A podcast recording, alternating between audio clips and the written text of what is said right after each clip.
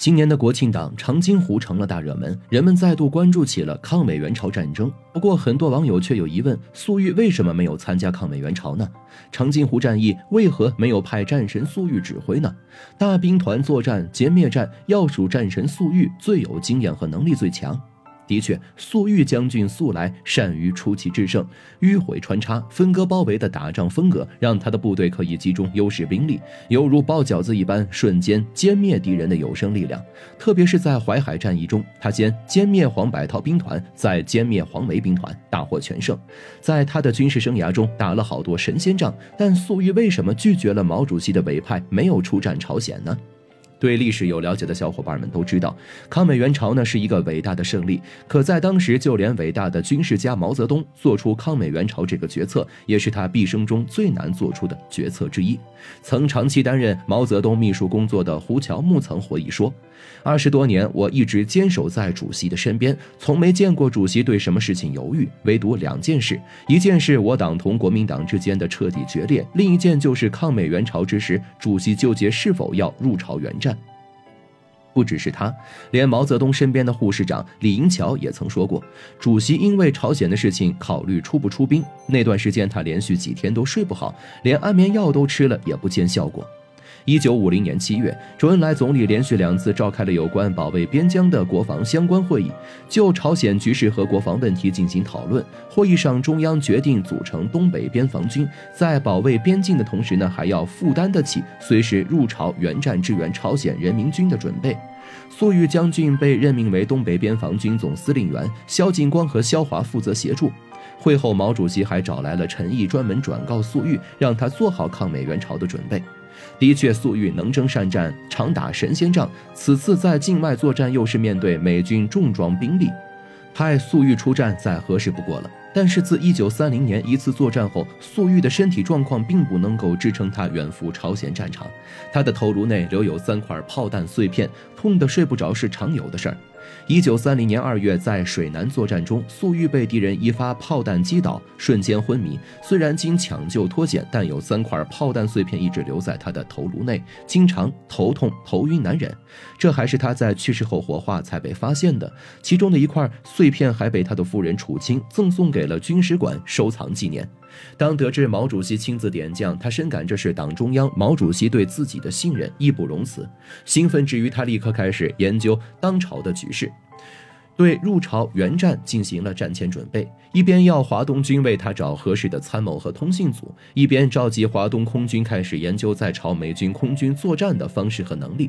不料天不遂人愿，粟裕的病情日益加重，脑袋里的弹片影响着他的神经，常常因为头痛头晕彻夜难眠，连白天也不能够幸免，根本无法正常工作不说，甚至连吃饭都成了问题。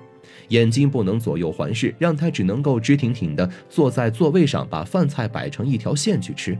无奈之下，粟裕不得不向主席发电报告知病情。他害怕自己因为身体原因的影响占据。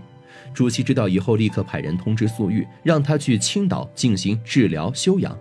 在青岛一直积极治疗的粟裕，本打算治疗好后就继续完成上级委派的任务。谁曾想，治疗了大半个月，却还不见好。心急如焚的他，正巧赶上了罗瑞卿来看望，便让他帮忙给主席回话，把自己的病情和担忧通通说了一遍。还在为朝鲜局势担忧的毛主席得知消息，思索过后，给粟裕回了封信。信中，主席说他已经从罗瑞卿那里知道了粟裕的病情，非常挂念，但也让他不用担心朝鲜问题。现在时局并不紧迫，他可以安心养病。如果青岛治不好的话，那就来北京治。不管怎么样，身体最重要。最初在选兵的时候，毛主席与周总理就属意让邓华的第十三兵团作为第一梯队，同时第二梯队则为宋世伦第三野战军中的第九兵团。而杨得志的第十九兵团则作为第三波部队入朝，可俗话说“千军易得，一将难求”。最让毛泽东费周折的是在选将上。最初人选粟裕眼看是没办法参与了，只能够自行选择。后来主席根据东北和朝鲜的地形气候特征，又考虑让林彪出征。谁知此时林彪也称自己身体不适，无法出战。八月四日，毛主席在颐年堂主持召开政治局会议，他说道：“朝鲜一战，例如美帝取得最终胜利，那么他们就会得意，就会威胁我们。”对于朝鲜，我们要帮，而且是必须帮。队伍可以考虑用志愿军，时机当然还要选择。我们也从不会打没有准备的仗。此外，主席还说到，从目前的战局看，必须考虑到国内的因素。国内因素加上去后，不仅朝鲜的局势会有变化，远东地区的局势呢也会有变化。对远东和平有利，对世界和平有利。显然，即便暂时定不下来要谁出战，但主席也在酝酿援朝大计了。八月二十七日，彭德怀突然收到了毛泽东发来的电报。电报中说，现在已经集中了四个军地的兵力，但还要再集中至少八个军地兵力应对时局。不过这件事儿可于九月底再做决定，那时请你来京面商。彭德怀看完主席发来的电报后，心想：主席为什么会发给我呢？他猜测主席应该是在向他传递信息。其实没错，主席当然不可能只做一个计划。此时的彭德怀就是主席在一众将领中又挑好的一个人。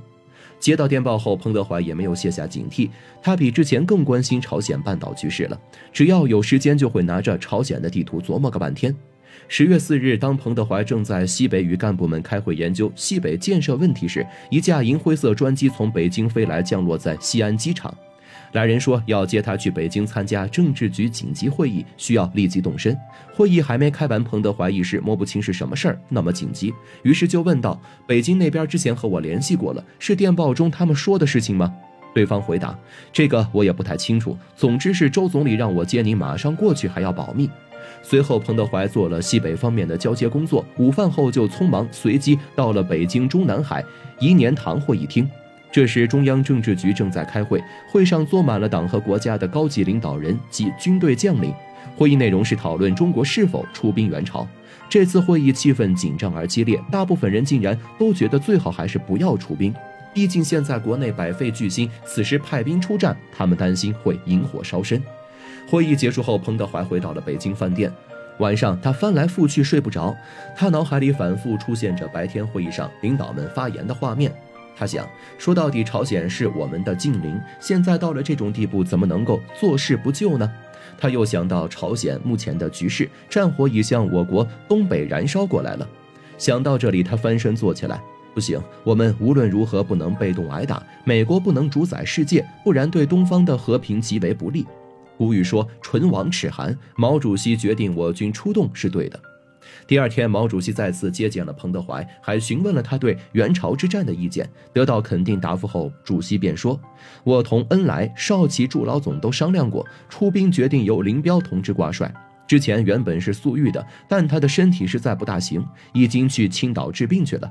至于林彪，他原是四野的司令员，对东北地区也熟悉，所以中央一想就想到他了嘛。”但是林彪同志也说自己有病，我们还在做他的工作。不过他这种态度就是到朝鲜去，恐怕因为信心不足，还会影响士气。再三考虑后，我们就想到彭大将军你了，你的身体如何呢？彭德怀一听这话，这是主席在试探他呢，于是立刻肯定地答道：“我壮得像头牛力。”听了彭德怀的答复，主席哈哈一笑，这我就放心了。十月八日，在中共重要的指挥下，为协同朝鲜人民革命军向联合国军作战，同时保家卫国，东北边防军正式改为中国人民志愿军，任命彭德怀为志愿军司令员兼政治委员。随后，彭德怀便开始忘我的工作着，他甚至整天忙得吃不好饭，睡不好觉。一九五零年十月十九日，中国人民志愿军雄赳赳、气昂昂地跨过鸭绿江，随即打响了一场保家卫国的战争。彼时的粟裕还在青岛养病，因为仍然没有好转，中央于一九五零年十二月安排粟裕到苏联莫斯科治疗。治疗几个月后，却还是没有完全解除粟裕的头疼之苦。那三块弹片位置太过敏感，根本无法取出。如果强行取弹片，怕是将军的性命也会有危险。当彭德怀带领志愿军征战朝鲜战场，力挫联合国军的时候，粟裕却只能够委身在手术间，经历另一番天地。长津湖战役发生在一九五零年十一月二十七日至十二月二十四日。远在苏联的粟裕非常遗憾，没能够亲自指挥我们伟大的中国人民志愿军抗美援朝。假如此时他身体健康，很有可能早早的就将美国海军陆战队第一师歼灭了。顺便还能够全歼美国海军陆战队第一师，让他全军覆没，迫使美国和谈提早结束战争。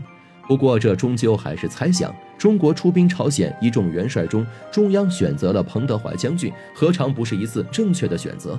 高瞻远瞩的无产阶级领导们力排众议，下定决心抗美援朝。也正是有了这样的决策，有了先辈们舍生忘我的战斗，才有了我们国家今天的国际地位，才有了新中国相对稳定的和平环境。那些无法出征的将帅们，也正是因为在抗日战争和解放战争中做出了贡献，有了伤后后遗症，才遗憾不能出战。但人民依旧会记得他们，也记得他们为祖国解放做出的牺牲。